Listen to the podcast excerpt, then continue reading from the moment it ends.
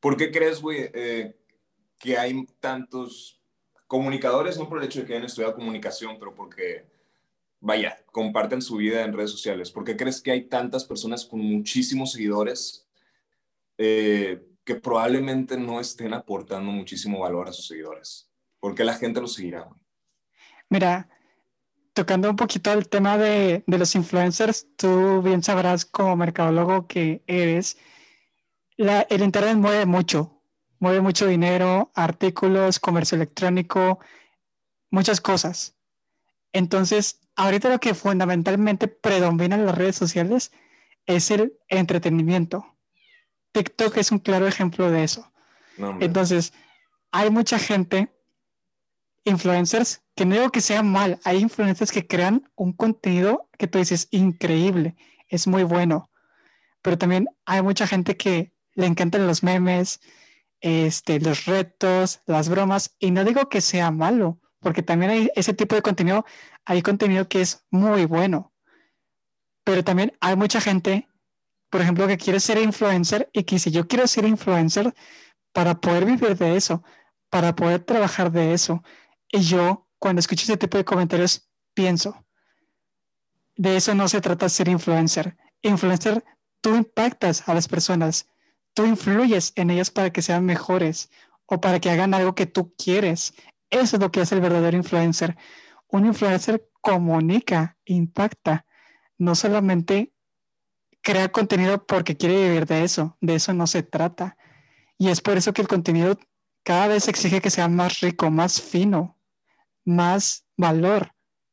Entonces, es por eso que mucha gente, desde mi punto de vista, trata de crearse un canal en YouTube o conseguir seguidores. Sí, he notado la verdad que... Ah, perdón. No, no, sigue, sigue. Ah, te iba a decir, eh, sí he notado muchísimo el hecho de que creo que últimamente la audiencia en general, hablando de una audiencia masiva, ha estado creciendo. O sea, creo que cada vez se ven más influencers que en realidad traen un poquito más de valor y un poquito más de mensaje con propósito, que es una palabra que tenemos bien clavada tú y yo, pero a mí se me hace que eso es clave, güey, el propósito, güey, o sea, el, tener un, un porqué de por qué tú debes de estar ahí, debes de estar transmitiendo. Y una meta. Exacto.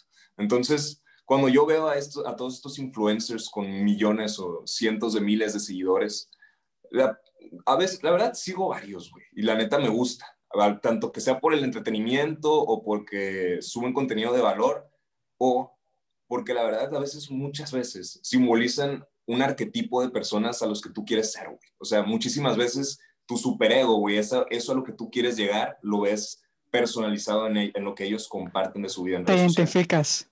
Te identificas, pero de una manera, o sea, no personalmente, güey. O sea, mínimo desde mi perspectiva, muchísimas veces yo veo gente en redes sociales que ya sabemos que lo que comparten es los highlights de su vida, no comparten todo. O sea, es, dentro de todo el espectro de su vida comparten un 1%, que es lo mejor de lo mejor de lo mejor. Y eso es un problema para mí, güey, porque yo, yo digo, hay tantas personas viendo constantemente lo mejor de la vida de, de esas personas que admiran y literalmente estamos creando arquetipos imposibles de alcanzar, güey. O sea, estamos demandándole muchísimo a nuestro, a nuestro futuro yo, güey. O sea, queremos Las ambiciones. Y es imposible. Y tú lo dices, güey, es imposible ser perfecto, es imposible llegar a ser esa persona perfecta que tú te imaginas en el futuro, güey. Es completamente imposible. Y yo no soy religioso, güey, de hecho. O sea, tengo esta madre, pero es más como un sentimiento familiar. Pero una persona muy religiosa una vez me dijo, Dios creó al mundo, creó el universo en siete días y vio que era bueno no vio que era perfecto. Y a mí, se me, a mí esa frase se me hizo cabroncísima, güey. Es como que sí. Porque es verdad. sí, porque tú te demandas tanta perfección. O sea, y si lo ves, yo lo puedo ver de dos formas. O todo es perfecto, porque tú no eres quien para decir que es perfecto, no. El chingón es Dios y él sabe que su creación es perfecta, güey. En caso de que creas en Dios. En caso de que no creas en Dios, bueno, nada es perfecto y la perfección, nada nunca va a ser perfecto porque lo que tú defines como perfecto y lo que yo defino como perfecto es diferente. Entonces, nunca vamos a llevar a, una, a un acuerdo consolidado de la mayoría para decir, oye, ¿sabes qué? Esto es perfecto. Y va a ser imposible de alcanzarlo. Entonces, yo honestamente creo que la comunicación hoy en día, sí, tenemos un grandísimo problema porque los comunicadores están expresando una noción de perfección imposible de alcanzar. Y hace poquito estaba viendo unos datos increíbles, güey, de el ascenso que ha tenido las enfermedades mentales en jóvenes de edad, de entre 15 y de entre 23 años, güey, es increíble. Y tienen que ver con ansiedad, con depresión, con problemas de autoestima y la gente es imposible no hacer una correlación, güey. No digo que sea la causa, pero definitivamente no estábamos preparados. Estamos en un ecosistema, en un ambiente mundial que nunca se había visto antes y nadie nos preparó para estar expuestos 24/7 a, a, tanta estimulación, güey. A tanta, a tanta, sí, tanta perfección falsa. Exactamente, porque inclusive esto es una prueba para todos, porque como tú comentas, nadie estábamos preparados para esto. Todos estamos viviendo un reto cada día, porque las cosas van cambiando muy rápido. Definitivamente, aquí la perfección no existe. Y lo que tú comentas de la depresión y enfermedades mentales, definitivamente es algo que se está viendo hoy en día mucho más común. ¿Por qué? Porque las personas se están exigiendo más consigo mismas. Y yo te voy a ser muy sincero, yo también hace unos meses voy saliendo de un proceso de depresión por lo mismo, porque yo me exigía demasiado. Decía, no, tengo que sacar, no sé, 100 en tantas materias, tengo que acabar esto, tengo que hacer mil y una cosas. Pero luego me di cuenta, te estás exigiendo demasiado. Esa misma ambición de ser perfecto te está perjudicando y después, si no te controlas, te puede afectar ya en términos de salud personal. es por eso que como estamos sometidos a tantos estímulos, uno tiene que buscar un autocontrol, un bienestar consigo mismo. Mira, hace poquito dijiste que, que, la comunicación estaba en peligro. Y inmediatamente yo me puse a pensar en todos esos periodistas que desafortunadamente son paisanos y que ya no están con nosotros porque, pues, pues México, ¿no? Y sus injusticias. Exacto. Sí, sí. Pero yo siento hoy en día que el, el, comunicador tiene una responsabilidad, güey. O sea, si estamos transmitiendo un mensaje, tiene que haber un propósito y tienes que saber que hay oídos ahí escuchándote y que son más de los que nunca antes estaban escuchando. ¿Cuál crees tú, güey, que es tu responsabilidad? Y la responsabilidad que debería de ser de todos nosotros para con la comunidad. Mira, definitivamente un comunicador tiene que actuar con ética y principios básicos de bienestar y respeto hacia la sociedad. ¿Por qué? Porque como comunicadores tenemos que comunicar bien. Decirle a la gente, por ejemplo, a ver, vaya, tú has visto las noticias, ¿no? Seguramente. Nosotros comunicadores ya tenemos que pensar en obtener rating, no hacer las cosas de forma tan amarillista. Es decir la verdad, pero con ética. Por ejemplo, volviendo al tema de los influencers, tú quieres ser influencer, haz algo que le beneficie a bien a la sociedad. No busques simplemente hacer clickbait o atraer la atención de la gente porque solamente va, a ser temporal. Vaya, tú sabes que los medios y el Internet no es la excepción. No olvidan. Hay highlights que son temporales, tendencias que tarde que temprano van a ir en declive y van a pasar de moda.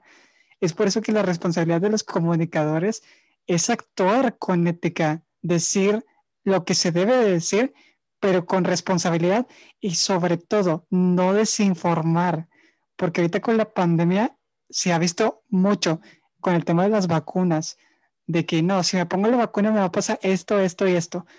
No hay que incitar a la desinformación, hay que comunicar responsablemente.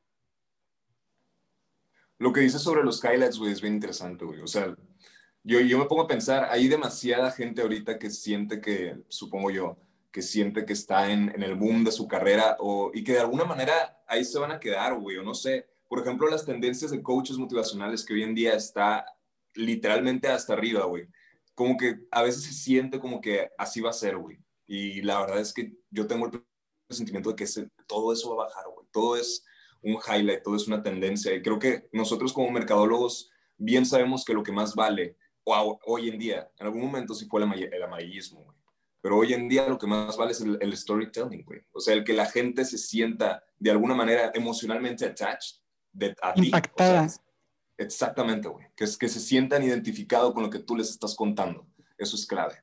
Para el desarrollo de una marca, para el desarrollo de una marca personal, de una empresa, interno, externo, público, privado, como sea. Güey. Para tú transmitir un mensaje tienes que ser que la persona sienta y que te entienda. Pero es en ese orden, creo yo. Creo que la raza primero tiene que entender, bueno, más bien tiene que sentir lo que estás transmitiendo y luego ya empezar a escuchar tus palabras.